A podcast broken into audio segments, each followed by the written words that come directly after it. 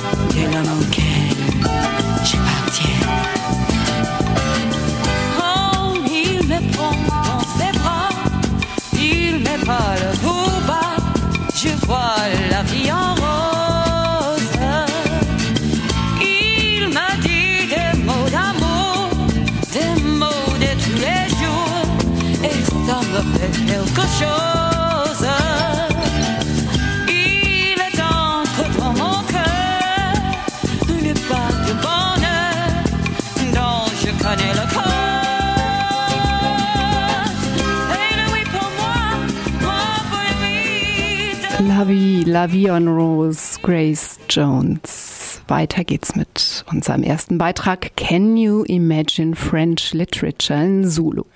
Kunst der Kunst willen, Literatur einzig labend an der Schönheit der Sprache? Die jungen Schriftsteller des jungen postkolonialen Afrikas hatten mehr im Sinn. Literatur im Sinne der Wiederentdeckung der eigenen Poesie und Philosophie, im Sinne der Rehabilitation von Würde jeder Einzelnen, eines ganzen Kontinents. Ein Rückblick auf die Zeit, in der Sprache zwangsläufig politisch war und vor allem, welche Sprache? For whom are we searching? For whom are we searching? For Kibo, we are searching. Zumalizo. Has he gone for firewood? Let him return. Has he gone to fetch water? Let him return. Has he gone to the marketplace? Let him return. For Kibo, we are searching. Zumalizo.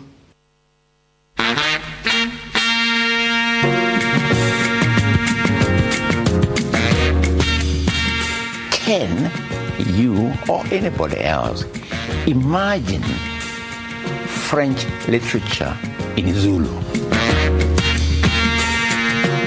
Können Sie sich, kann sich irgendjemand französische Literatur auf Zulu vorstellen? Sprache als Kommunikation und als Kultur ist jeweils das Produkt des anderen.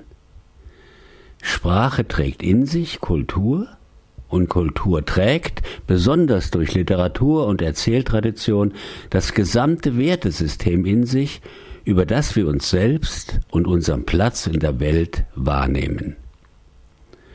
Sprache ist deshalb untrennbar verbunden mit uns als Gemeinschaft von Menschen, mit einer bestimmten Art und einem bestimmten Charakter, mit einer bestimmten Geschichte, einer bestimmten Beziehung zur Welt. Ngugi wa Thiong'o, Decolonizing the Mind. The Politics of Language in African Literature. Essaysammlung 1986.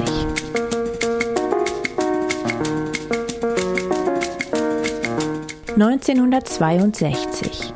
Die Makerere University of Kampala, Uganda, lädt zur ersten Literaturkonferenz auf afrikanischem Boden. Eine junge Generation afrikanischer, überwiegend männlicher Schriftsteller will nicht weniger als definieren, was afrikanische Literatur sein kann und soll. Eine Literatur im Dienste der kulturellen Dekolonisierung. Muss afrikanische Literatur in Afrika geschrieben werden?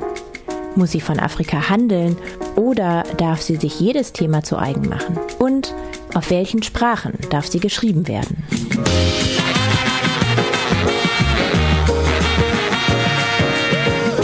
English is not an African language, full stop. English is not an African language, full stop, full stop, full stop.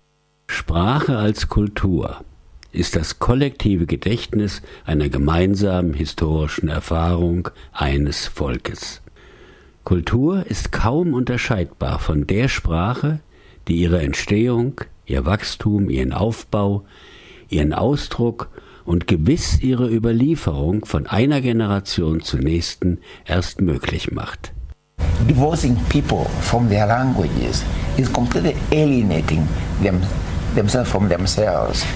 Die Wahl der Sprache und ihr Gebrauch ist zentral für die eigene Definition einer Gesellschaft in Beziehung zum gesamten Universum. That should be the policy of we Kenyans or Africa in general. Learn your mother tongue. Then Kiswahili as the national language, and then English as that other language. And both la- three languages are very important, but the order of their relationship is equally important. I was born in Zimbabwe, so I speak Shona. Wangari wa Ngugi, Ngugi wa Thiong'os Tochter. When I was uh, doing my O levels, I wanted to drop the Shona because um, it was difficult for me.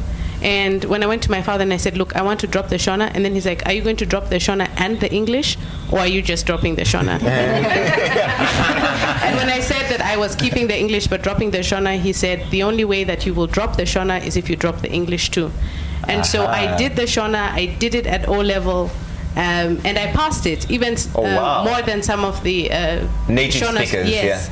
And what I uh, understood from that was that don't um, don't put other languages above African languages. All languages, for me, are very wonderful human creations, human achievement, whether it's English, Gujarati, Swahili, Kikuyu, wonderful languages. But the problem has been in a system of oppression and aggression. The languages and cultures are seen as a hierarchy. Some languages say, oh, we are better than another. You, we are better than that language, or uh, this culture is better than uh, higher, not even Right. better, higher. At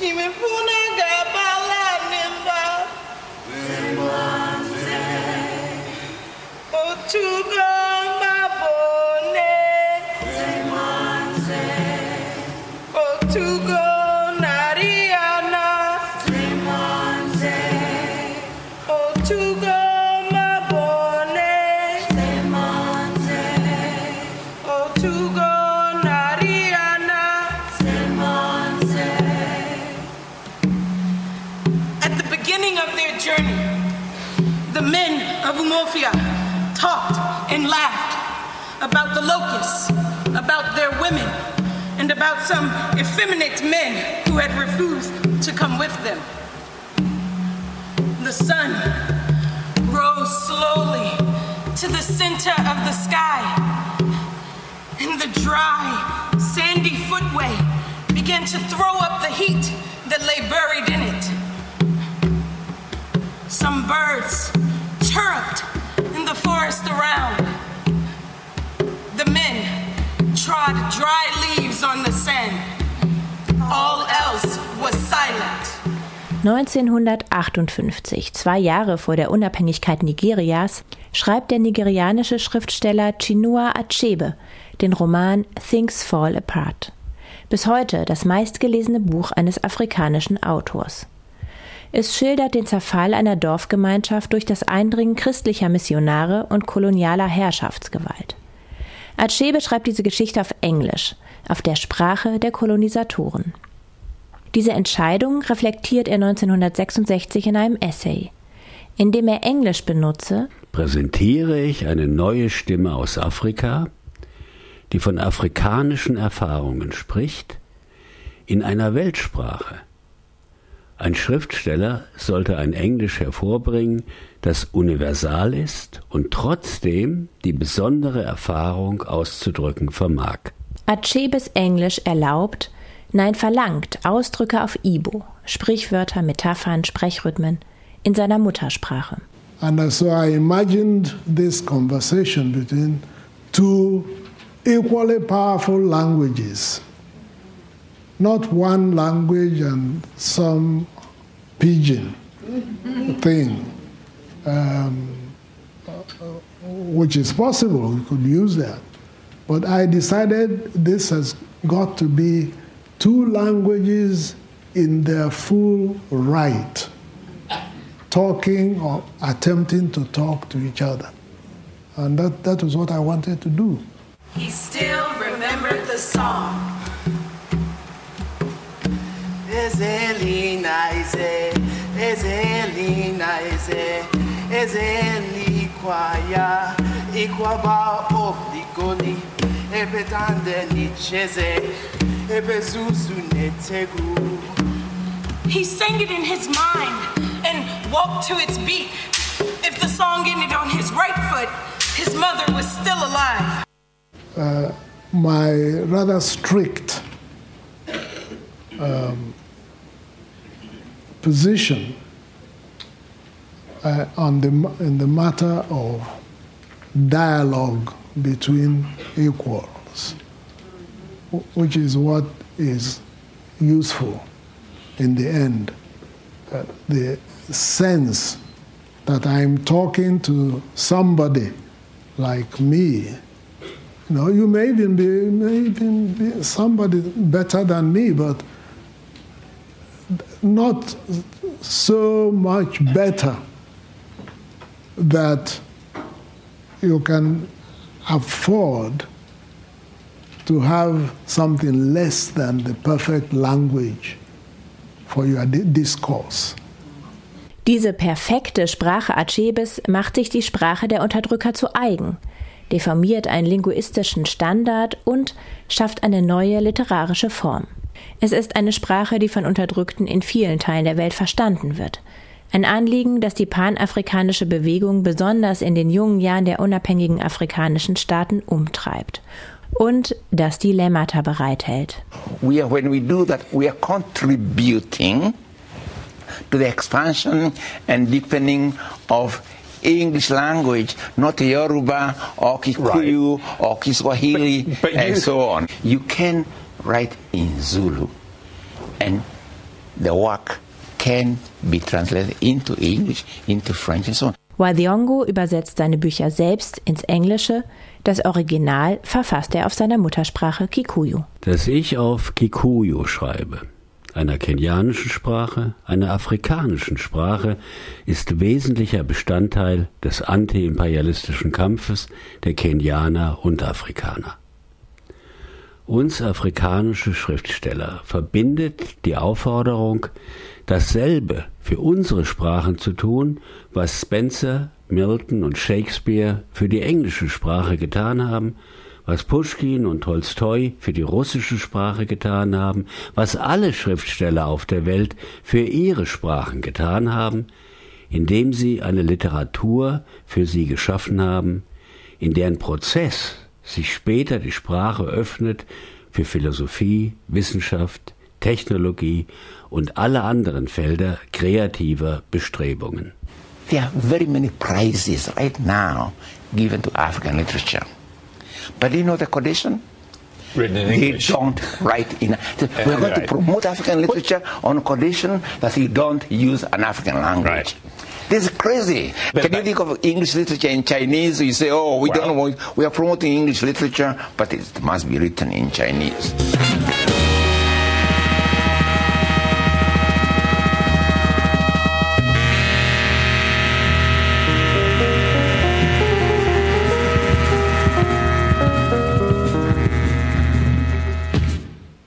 The dance ends abruptly. The spirit dancers fold their dance and depart midday. Rain soaks the stalwart, soaks the two sided drum. The flute is broken that elevates the spirit. The music pot shattered that accompanies the leg in its measure. Brave one of my blood, brave one of Igbo land, brave one in the middle of so much blood, owner of riches in the dwelling place of spirit. Okibo is the one for whom I'm, I'm searching. Zomalizo. Chinua Achebe starb 2014 und Ngugi wa Thiong'o ist inzwischen über 80 Jahre alt. Für die neue Generation afrikanischer Schriftstellerinnen stellen sich Fragen um afrikanische Literatur übrigens neu. Taye Selassie beispielsweise, eine junge Schriftstellerin aus Ghana, lehnt die Kategorie afrikanische Literatur vollkommen ab. Sie sieht in der Kategorie nicht nur wie ihre Vorgänger eine Ermächtigung, sondern eine soziologische und literarische Simplifizierung, die niemanden weiterbringe. Die O-Töne stammen aus der kenianischen NTV-Serie The Trend, Ngugi wa Thiong'o and the First Family of Literature und aus der BBC-Sendung Hard Talk und der Veranstaltung An Evening with Chinua Achebe von Trans-African Congress. Ich begrüße jetzt ganz herzlich hier im Studio Victoria Ballon und Jasmine Tutum. Sehr schön, herzlichen Dank, dass ihr gekommen seid heute. Hallo. Hallo. Ja, wir werden jetzt also noch länger über das Thema Mehrsprachigkeit, welche Bedeutung das auch in der hiesigen Gesellschaft hat, aber auch, was es für euch persönlich hat und gebracht hat, hier miteinander sprechen. Victoria Ballon, du bist Ethnologin. Du hast einen auf alle Fälle, das weiß ich von dir, russischsprachigen Hintergrund, bist russischsprachig hauptsächlich aufgewachsen, bist hier in Freiburg seit über zwei Jahrzehnten und in der letzten Zeit zum Beispiel verantwortliche Redakteurin für die Innenzeitung. Die Innenzeitung ist eine interkulturelle, internationale und integrative Zeitung, wie sie sich nennt. Und du koordinierst hier bei Radio Dreieckland auch die Schiene der verschiedenen Sprachen, die Radiosendung verschiedener Sprachen. Also ein großer Hintergrund. Schön, dass du heute gekommen bist. Dankeschön.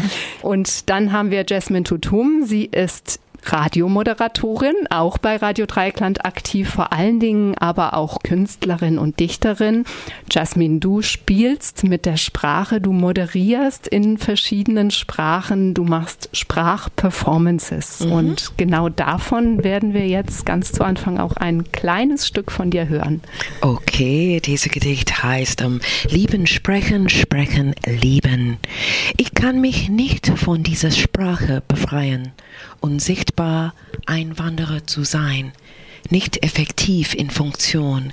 Hier in der neuen Kultur dieses Redegefängnis, der langsame Tod meinem Körper würde zugehört. Ich werd aus ihm heraus lachen, schreien, weinen. Es wird geschrieben, also schreibe ich. Ich schreibe mit meinem Körper wie eine menschliche Sprachfabrik, eine Bewegung durch Musik, meine Realität reflektierend übersetzt und ich atme ein Live-Übertragung, eine Bewegung mit dem Lebenden Word Ton und Kraft hinein. Mein Kopf ist voll von Schlangen. Antennen reichen in die Welt hinaus. So viele Kulturen, so viel Bedarf, die Menschheit zu vereinheitlichen. Meine Sprache lebt. Diese Zeit ist Real Zeit. Redegefängnis, viel Bedarf, Antennen in die Welt, das sind gerade so die Stichworte, die ich aus diesem sehr schönen Gedicht aufgeschnappt habe. Ich würde vielleicht gern noch mal als erstes den Bogen spannen zu dem Beitrag, den wir gerade gehört haben, Gugi Wathiongo, der ja hauptsächlich erstmal in Kikuyu, also seiner Sprache schreibt und dann in andere Sprachen übersetzt, hat gesagt, dass sich in der Sprache die Beziehung zur Welt ausdrückt, dass darin gesellschaftliche Wertesysteme erkennbar sind und die Sprache das abbildet, wie wir auch die Welt erfassen und wie wir sie denken. Was bedeutet das für euch jetzt vielleicht umgekehrt gedacht, wenn man ja mehrerer Sprachen mehr oder weniger gut vermutlich mächtig ist? Kann man dann mit diesem Repertoire die Welt auch in mehreren Beziehungen denken oder mehrfach in Beziehung zur Welt, zu den Menschen treten, mit denen man kommuniziert? Eigentlich äh, bin ich da nicht ganz einverstanden. äh, und zwar mh, hm, wahrscheinlich deshalb auch, weil ich nicht äh, mehrsprachig aufgewachsen bin. Ich habe Deutsch gelernt, Englisch ist auch gelernte Sprache und sogar zum Beispiel Ukrainisch, das ich verstehen kann, habe ich später gelernt. Äh, ich meine, nachdem ich schon von Russland weg war, weil ich das für einen Radiobeitrag gebraucht habe.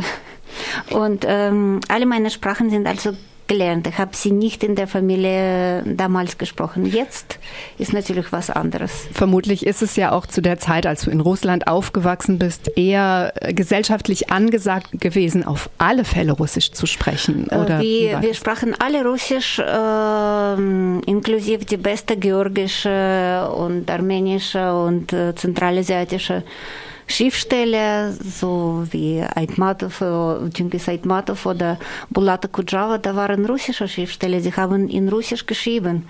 Und ich bin Russin, daher bei mir war noch eindeutiger, in welcher Sprache ich dann sprechen sollte. Es gibt weniger Dialekte in Russland als in Deutschland. Wenn man vergleicht, wie groß ist ein Land und anderes, ist es sehr wunderlich. Die Dialekten Akzenten und alles Ähnliches wurde ähm, für was Schlechteres, Ungebildetes, Dorfliches gehalten.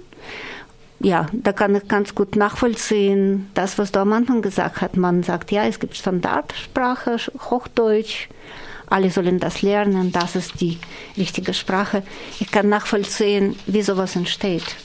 Ja, das ist nicht nur deutsche Spezialität. Ja, das ist also durchaus auch die Realität, die du in Russland auf, als Kind aufwachsend erlebt hast. Ganz anders war es bei dir, Jasmine. Du bist tatsächlich mit mehreren Sprachen, mit der Präsenz vieler Sprachen auf Jamaika oder aus diesem Kontext heraus aufgewachsen. Wie war das für dich oder wie würdest du das sagen? Kann man über verschiedene Sprachen in verschiedene Beziehungen zur Welt treten? Um, ähm, ich glaube schon, da ist schon ein, ein Offenheit, was, was da daraus entsteht. Aber natürlich auch in Jamaika, wir haben auch jamaikanische Sprache, was ist unterschiedlich mit was wir lernen in der Schule. Um, jamaikanische Sprache ist halt auch so wie bayerisch wird vielleicht für, für deutsche Sprache oder schwäbisch und man muss immer zu dieser Vielfältigkeit um, offen bleiben und wenn man mehrsprachig aufgewachsen ist, hat man so die Tür sind ein bisschen offener, so finde ich, empfinde ich. Äh, aber ich wollte trotzdem äh, sagen, dass trotzdem, obwohl ich jetzt mehrsprachig lebe mit Deutsch, ja, jeden Tag wechsle ich die Sprache mehrmals, auch in Kommunikation mit den anderen Sprachenmenschen, mhm.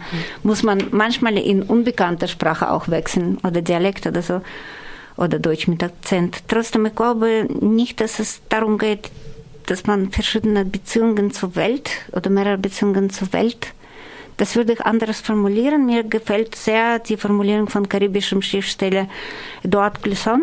Er nennt das das Imaginäre. Ja?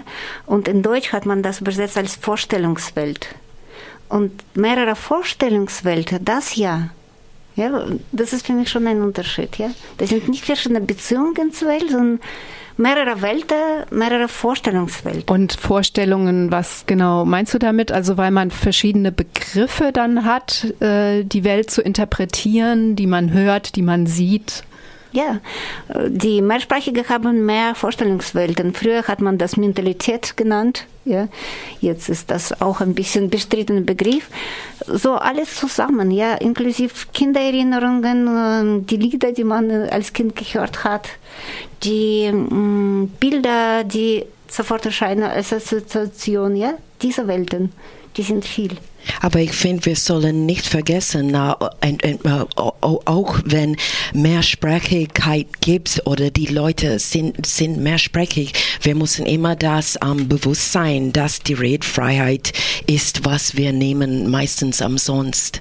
Äh, diese, diese verschiedenen Vorstellungswelten, wenn ich da nochmal dran anschließen kann, Yoko Tawara, eine bekannte Schriftstellerin, bekannt geworden auch, weil sie nämlich zweisprachig geschrieben hat auf Japanisch und auf Deutsch. Deutsch. Ja. Ähm, sie hat gesagt, dass sie halt verschiedene Ideen hat und wenn sie eine Idee hat, dann muss sie anschließend zu der Idee die Sprache finden, in der sie diese Idee überhaupt ausdrücken kann. Könnte man denn sagen, dass ähm, bestimmte Themen oder Gedanken sich in einer Sprache besser ausdrücken lassen als in einer anderen? Jetzt nicht, weil man der Sprache eher mächtig ist, sondern weil da einfach ein anderes Begriffssystem für bestimmte Dinge auch herrscht? Ich, äh, ich glaube, es ähm, legt mehr an ähm, sein, sein, sein Gesprächspartner.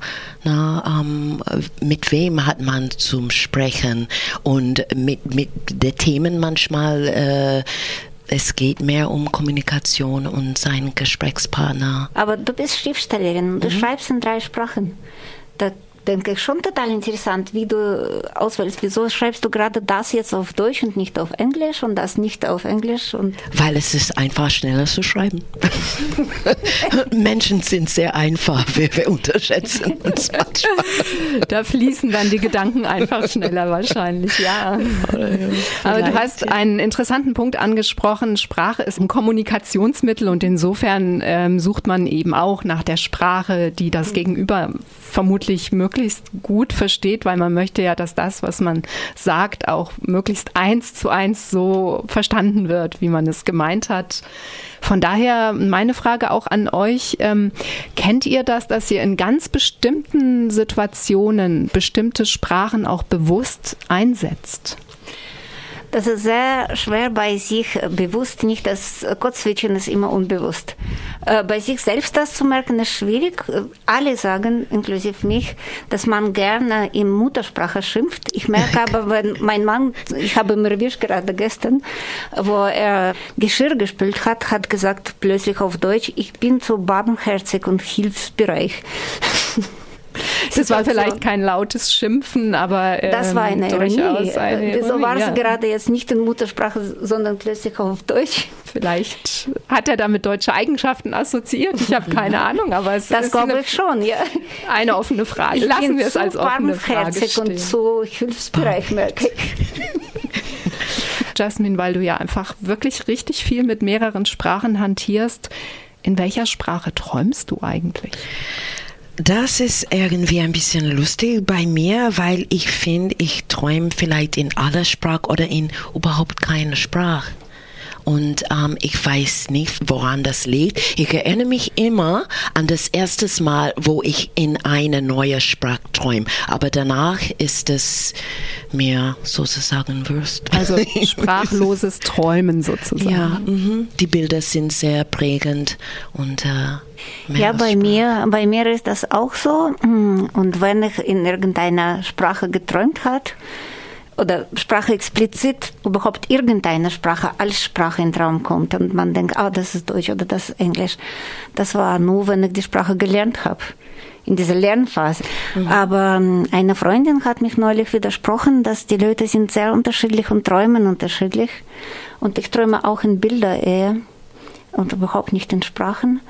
Und es gibt Leute, die wirklich in Sprachen träumen. Wahrscheinlich da kommt es oft vor. Ja, vielleicht sind Träume ja auch oftmals eine sehr emotionale Sache und für die Vorstellung einer Emotion oder das Spüren von Emotionen braucht vielleicht auch keine Sprache. Und wegen Denken wollte ich dir sagen, ich habe wirklich nachgedacht über diese Geschichte. Natürlich denkt man manchmal, denke ich manchmal explizit auf Deutsch, erwische sich, aber das sind einfach innere Dialoge mit Deutschen. Wie du sagst, Kommunikation. Wenn im Gedankengespräch Partner ist Deutsch, dann spreche ich mit ihm natürlich schon bereits in seiner Sprache. Stay on. Stay on. Oh, oh.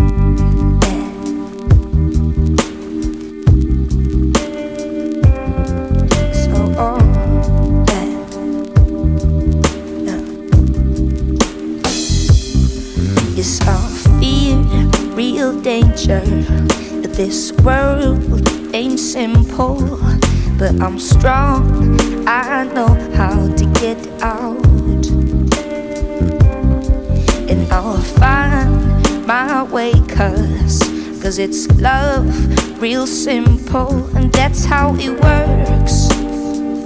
Oh.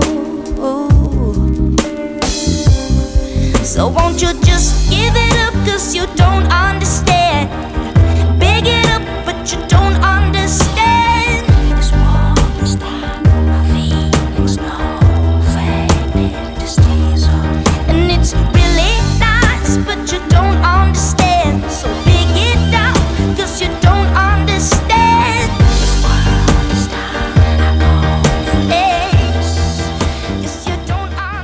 fühlt es sich an, Jasmine, für dich in Deutschland mit Deutschen zu sprechen, die die Erfahrung von mehreren Sprachen nie gemacht haben, die einfach Deutsch können. Punkt. Ich finde, es ist ganz einfach herzlich. Man versucht Wege, zum Beispiel auf der Marktplatz, ein Bauern aus Schwarzwald kommt und wir unterhalten uns über irgendwas, na, was ich jetzt kaufe, ob es ein Kohlrabi ist oder was. Und wir lachen darüber, weil wir versuchen auf viele Ebenen nur nah an die, die Themen, was wir vor uns haben, zu haben. Und ich glaube, Sprache ist halt ein sehr herzlicher Ding. Das ist das Letzte, was uns bleibt als Menschen, was ganz genau aus Herzen kommt. Und dieser diese Versuch zum Kommunizieren, ob jemand äh, einsprachig oder mehrsprachig ist. Ja, ich spüre schon einen Unterschied und ähm, dieser Unterschied würde ich noch äh, präziser formulieren. Nicht nur die Leute, die selber keine Mehrsprachigkeit Erfahrung haben, sondern auch die Menschen, die überhaupt weniger mit äh, fremden, so, sogenannten Fremden in Anführungszeichen äh, kommunizieren oder weniger mit Akzenten zu tun haben. Ja, die verstehen mich einfach weniger. Und nicht nur mich, es gab so viele Fälle, wo ich von Deutsch ins Deutsch übersetzen musste, um jemandem zu helfen. Einfach, man hört irgendwie besser, man entwickelt bessere Gehör einfach für Akzente und versteht sie besser, wenn man mehr solche Erfahrungen hat. Aber da ist auch was, was ich ähm, versuche zum, zum, zum Erklären als ein Sprachblick. Da gibt es Leute, du kannst der einheimische Sprache sprechen, so gut wie irgendwas, aber die sehen dich und du siehst ganz anderes. Diese Sprache gehört dir nicht und da ist immer dieses Verzögerungspunkt, wo die Leute gucken dich an und sagen, hm, spricht sie wirklich Deutsch oder spricht sie wirklich Französisch? Sie sehen Französisch aus oder sie nicht Deutsch aus. Da ist immer ein Punkt von Verzögerung äh, und das ist sehr interessant. Ich werde äh, deine Meinung vielleicht, Victoria, ähm, fragen darüber. Ja, das ist eben, dass man nicht gewöhnt ist, andere Sprache. Meine deutschen Freunde übrigens meistens sind auch in dem Sinne mehrsprachig. Weil da ist für mich mehr Möglichkeit. Nicht nur auf gleiche Augenebene und dass diese Verzögerung nicht da ist, dass Kommunikation flüssiger ist, aber in welchem Sinne mehrsprachig? Entweder haben sie irgendwie so Herz und Talent für Dialekte, Sprachen, Geschmack für Akzente oder waren mal im Ausland längere Zeit oder kommunizieren mit vielen Migranten. Das ist für mich auch Mehrsprachigkeit. Ja? Ja, das- nicht immer nur eine soziale Schicht, nur eine Ethnie, nur ein Dialekt, nichts anderes. Das ist so der, der Hintergrund meiner Frage, inwiefern ist eine Kommunikation wirklich auf Augenhöhe möglich mit einer Person, die die Erfahrung von Mehrsprachigkeit und auch von Ich bin wo, wo man meine Sprache nicht spricht, nie gemacht hat. Ich glaube, die Jasmine hat recht, je nach Mensch und seiner Herzlichkeit. Ja, es ist nicht nur Sprache alles, das muss man nicht überschätzen. Es macht aber tausendmal mehr Spaß, Kommunikation, wenn man mit der Sprache spielen kann, wenn man äh, ein bisschen lässiger wegen Fälle und Akzent sein kann. Selbst wenn man nichts, irgendwas nicht verstanden hat, nicht total darauf fixiert ist, da spricht er halt einfach weiter. Ja, und mit der Sprache spielen, das hat auch DJ Lena gemacht. Er kommt aus dem Benin, aus Ouagadougou.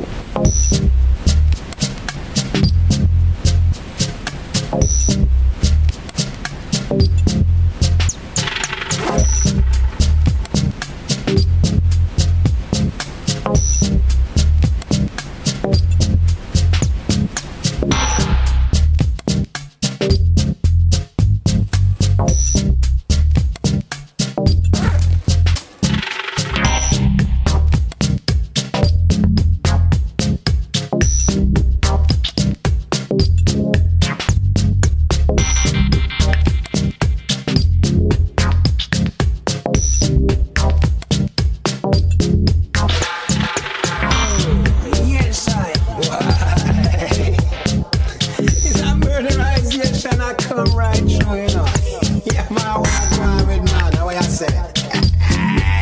They got topside that place, them man. Go go check out a couple of things and you know. The roots of a kind of boot ups, you know. Them call it all right, come down in America, booty thing, you know. Yeah, man.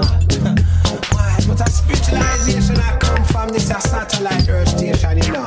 What I say? Yeah, man, it a beam information right to the population, you know. Right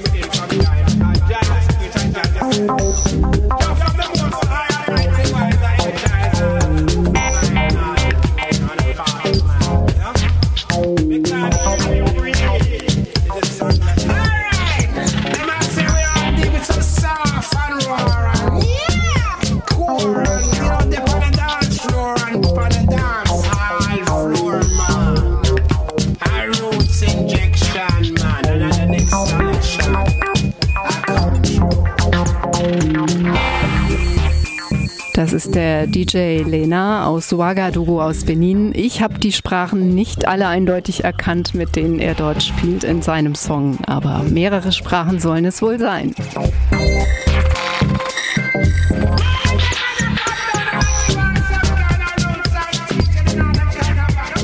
Ihr hört den Südnordfunk heute am Dienstag, den 2. Februar auf 102,3 MHz bei RDL. Heute im Studio sind Victoria Boulogne und Jasmine Tutum. Wir sprechen über Mehrsprachigkeit, über die Bedeutung von Mehrsprachigkeit und auch über die Frage, inwieweit sind in bestimmten Situationen Vorurteile mit Sprache verbunden. Victoria, inwiefern gibt es Situationen, die du erlebt hast, wo du gemerkt hast, je nachdem, welche Sprache du sprichst, wirst du vielleicht auch mit Vorurteilen konfrontiert? Das Lustigste war natürlich, als ich Deutsch gelernt habe. Äh, als ich hierher gekommen bin, habe ich Englisch äh, gesprochen mit äh, alle und das war halbwegs gutes Englisch.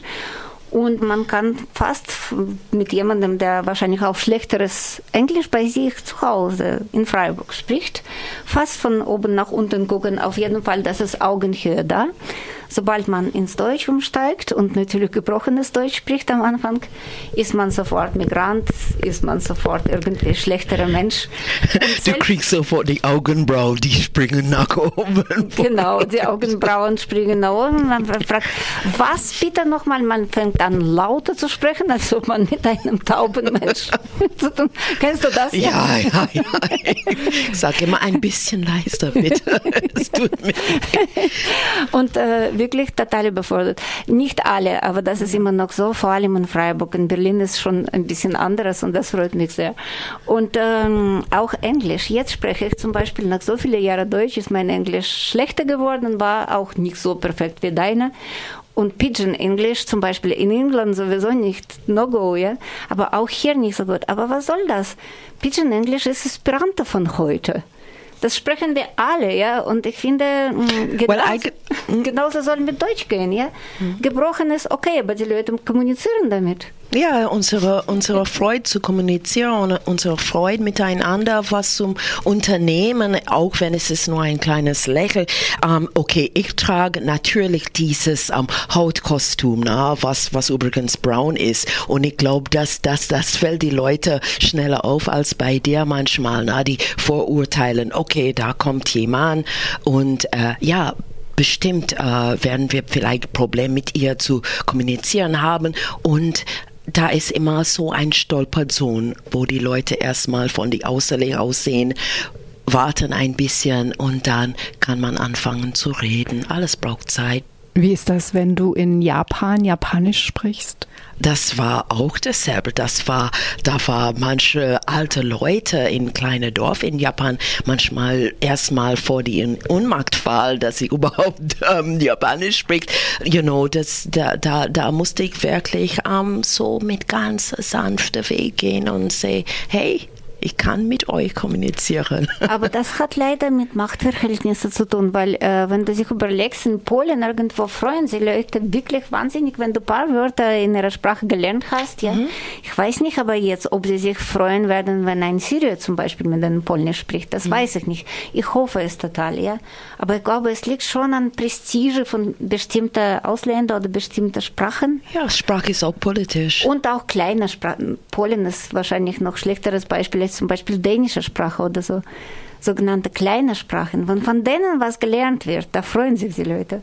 Ja, ich glaube auch, dass die Sprecher, Sprecherinnenposition eine ganz große Relevanz spielt, also inwiefern man ein Vorurteil gegenüber einer Sprache entwickelt. Es gibt Politikerinnen, die aufgrund ihrer Position eine, eine Sprache sprechen können und trotzdem ernst genommen werden, andere Leute würde man nicht ernst nehmen, wenn sie das Gleiche in einem viel besseren Englisch oder in einem viel besseren Französisch, aber eben nicht in der gleichen Position sagen mhm. würden. Insofern, weil du Machtverhältnisse gerade ansprichst, die haben eben nicht nur mit der Sprache an sich zu tun, also ist es eine der ehemaligen Kolonialsprachen und von daher mit Macht belegt, äh, sondern es geht eben auch immer um die Frage der gesellschaftlichen Rolle der Person, die darin spricht, würde ich so sehen.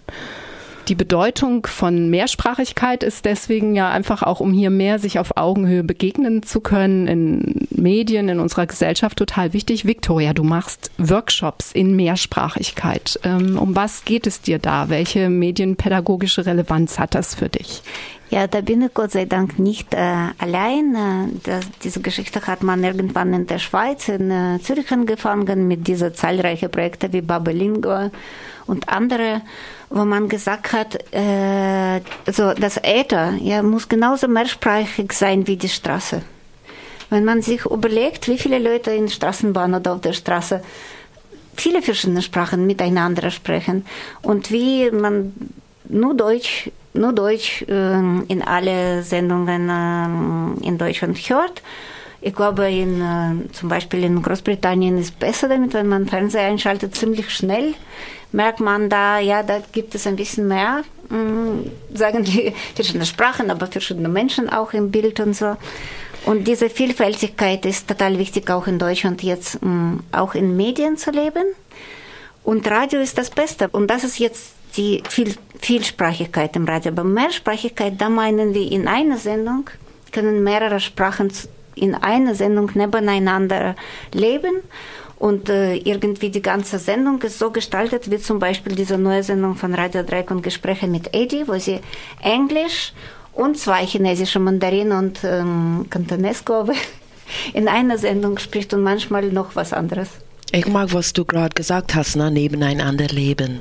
Es ist auch hier bei uns im Südnordfunk immer wieder Thema. Ich ähm, frage mich auch immer oder wir fragen uns, wenn wir, weil wir ja viele Personen interviewen, die in anderen Ländern leben, andere Sprachen sprechen, inwiefern müssen wir das alles übersetzen? Dürfen auch mal drei Sprachen in einem Beitrag sein? Dann denken wir, hm, schade, wenn das dann niemand versteht. Also lieber übersetzen. Auf der anderen Seite tragen wir ja genau dadurch auch dazu bei, dass dieses Mehrsprachige einfach nicht zur Normalität und zur Realität Realität dann gehört. Jasmine, du hast noch ein Interview geführt, äh, ein Interview mit einem jamaikanischen Soziologen. Jamaika ist ein Einwanderungsland, würde ich sagen, in dem viele Migrantinnen in dritter, sogar vierter Generation leben, deren Vorfahren vornehmlich aus westafrikanischen Ländern kamen, die es damals ja noch gar nicht so gab wie heute. Mhm. Die Leute sind als Sklaven und Sklavinnen nach Jamaika verschafft worden. Mhm. Sie brachten viele verschiedene Sprachen mit und wurden zugleich gleich mit der Kolonialsprache erst Spanisch, dann Englisch konfrontiert. Mhm. Und all diese Einflüsse haben dann letztendlich zu einer Sprache geführt, die man Jamaican English nennt. Jamaikanisch. Jamaican Jamaika English, or we can just call it Jamaikanisch. Genau, und mhm. eben darum wird es gehen in dem Interview mit Orville Taylor. Hear me talking, smooth lips churning, the word, the sound and power. On this your island vibe. But you know, these words crash into each other, and grammar is always just around the corner. Me no business, see me ya, and a this me a go dub. Me no business, see me ya, and a this me a go dub multilingualism in Jamaica. Today we're going to be talking with Orville Taylor. Dr. Orville Taylor ist Dozent für Soziologie an der Universität of the West Indies und beschäftigt sich mit Themen wie Rass, die afrikanisches Diaspora und Arbeit studieren. Er ist auch Talkshow-Moderator beim Radiosender RJR in Jamaica. Orville, hi, welcome to uh, Sud- I'm fine. Welcome to Südnordfunk here in Freiburg, Germany. How are you doing? Well, I'm fine. Thank you so much for honoring me with asking me, you know, to participate in this discussion. Multilingualism in Jamaica. So, Brethren, Wagwan. All right, you know, but good. Would you say we are a multilingual society in Jamaica? At a, at a minute, well, multi means anything more than one, mm-hmm. where you have two general languages communication. But in fact, I think that we are bilingual definitely. That is where the, the official language of communication is what they call the Queen's English, which I find very offensive, but it is standard standard West Indian English. But the language that is used most commonly by everybody, uh, with regional variations, but still one language. It is what the language language scholars in Jamaica and the Caribbean would call Jamaican, and it is often called patois. But patois uh, represents a description of a particular kind of speech, a particular kind of language that has a French syntax, French structure, and so we don't speak patois even though we call it patois. Do you think it So used to be used derogatorily in, in Jamaica when people used to say Jamaican English was patois? You know, I think that they used to, to, to do that, but little by little, there is this evolution. Tell you also, though, that apart from speaking Jamaican or Jamaican Creole, which is a much more uh, acceptable terminology, but it also might have a little bit of, der- of derogatory impact as well. Was ist der Unterschied zwischen Patois, Jamaican Creole and Jamaican language? Jamaican Creole, all right. Jamaican Creole, that is a little bit more neutral. But it is Jamaican language. That's what it is, because it is a language, and the Haitians have accepted that among themselves. And in the French, the rest of the French Caribbean, they've also accepted that. They speak a, a second language in a country like St. Lucia and Dominica, where it is interesting, where the official language is English, because they, both those countries, switched between the English and the French, and maybe about 13 times, you know? Okay. And as a result, the average Dominican, the average St. Lucian, speaks a Creole that they call patois, but it has a structure that is very West African, right? Has a structure that is very, very similar to the Jamaican language, but the vocabulary is different. It has the same structure based on a West African syntax. Uh-huh. The difference is the Jamaican Creole or the Jamaican language has a dominantly English-derived vocabulary. So although you will have some African retention words such as uh, patu and nyam and uh, dukunu. Patu, nyam, and dukunu. Dukunu. Yes. Dukunu, of course, is a a cornmeal uh, cooked pie and uh, what do they call it? It's from Nigeria, yeah? They call it fufu. Make your food be your medicine, and your medicine be your food. I'm Otepo, the father of medicine. I'm is a Rasta. I'm the only support organic agriculture. So, make your food be your medicine, and your medicine be your food. Make your food be your medicine, and your medicine be your food.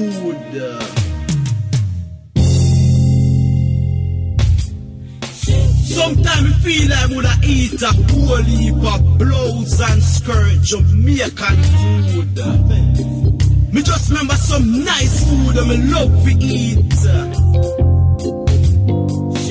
You ever eat some tonka meal and red peas, rich with coconut milk and also steamed calaluna calabash? You ever remember one Sunday night when I get some potato putting on minty or busy or any one of them there? Sometimes really miss the food from my granny. Hey, mama used to could have baked some toto, you see man, and blue jams and cassava dumpling on. Every Sunday we get sauerkraut juice and rice and peas and wake up on the morning with all some roasted fruit and green banana. Make your food be your medicine, and your medicine be your food. Make your food be your medicine, and your medicine be your food. You ever that bush one day and get a piece of calcium and sugar and water? So we have the dukuno. It's also it's, it's called dukuno. It's, it's a Ghanaian word. Okay. Um, and the, the you know word the word obia actually came from tree. And uh, you have a number of those words, you know, which are still African retentions. But by and large, and let us not fool ourselves, the majority of words are English-derived words, even if we can't even recognize them because, because of how far they have come from English. So we speak, so we speak a language. The majority of us speak this language that is dominantly African in its structure. And I will tell you something very interesting, Jasmine. The first time I heard tree spoken, I never heard it before. What is Tui again? which which country? It is it's from Ghana. Uh-huh. uh, where I think the majority of the Africans who live here came from. Okay. And so that Ashanti language uh, has the same kind of syntax. The very first time I heard it was some students in the bookshop on campus at the University of the West Indies. I heard it, I recognized it as a language that I'd never heard, but I felt it. you felt it Yes, under I your walked up to skin. Yeah. I walked up to them and I said, "You're speaking Tree," and they said, "How is it that you know that?" And I said, uh, "I said." They asked me if I'm from Ghana, and I said, "Maybe, but maybe 300 years ago." yes. But do you mean like the reading pattern? It felt similar. It is very, very similar. Uh-huh. And as I started learning a little bit about Tree, you know, I know a few words, but I, I I don't speak the language, but I I can recognize it. It has exactly the same cadence as Jamaican Jamaican language. Okay, all right. So you're taking us back into the the the, the ground the grounding language of, of Jamaican, Tui, Yes. from Ghana. Yes, without question. hmm It has been a very long road towards the recognition of the language. And uh, people like Hubert Devonish, who is a professor of linguistics at the university, has fought long and hard for the recognition of Jamaican as a language, not as, as a dialect. Even in our school curriculum and in our speech test, we still use the terminology. And in our festival, we call it Jamaican dialect recitation, etc. It is not dialect because the term dialect is, uh, is, is a derisive term. It's uh, it because you know the dia, the uh, prefix dia, suggests that it has a, a second influence, but it is a, a watered down version of an official language. That's not what it is. Where you see in the camera, them mash up fear pram, them take out the man them bicycle, the police them a defend them. Fire how much shut off for the people them. People them attack, take out pepper spray and a spray pepper spray. So we don't really understand. Jamaican language is farther from English, is much farther from English than Portuguese is from Spanish.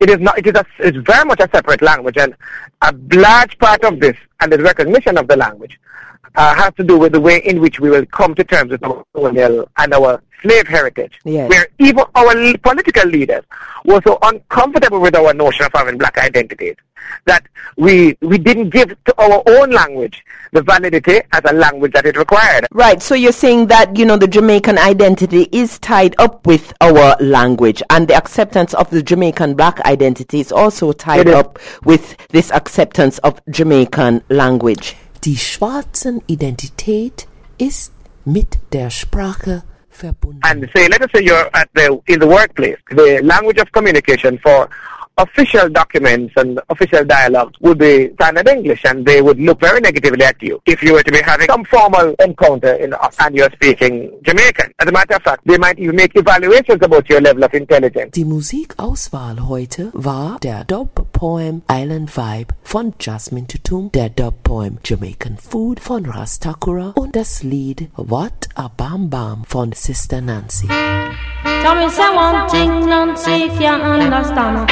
One thing Nancy can't understand. Das war der Süd-Nord-Funk heute bei RDL 102,3 MHz. Wir hören uns Tippen, wieder nächsten Tasten, Dienstag Funken. am 1. März. Aus Print nach mehr. IZ3W on Air. IZ3W? Die nord-süd-politische Zeitschrift IZ3W On Air. On Air.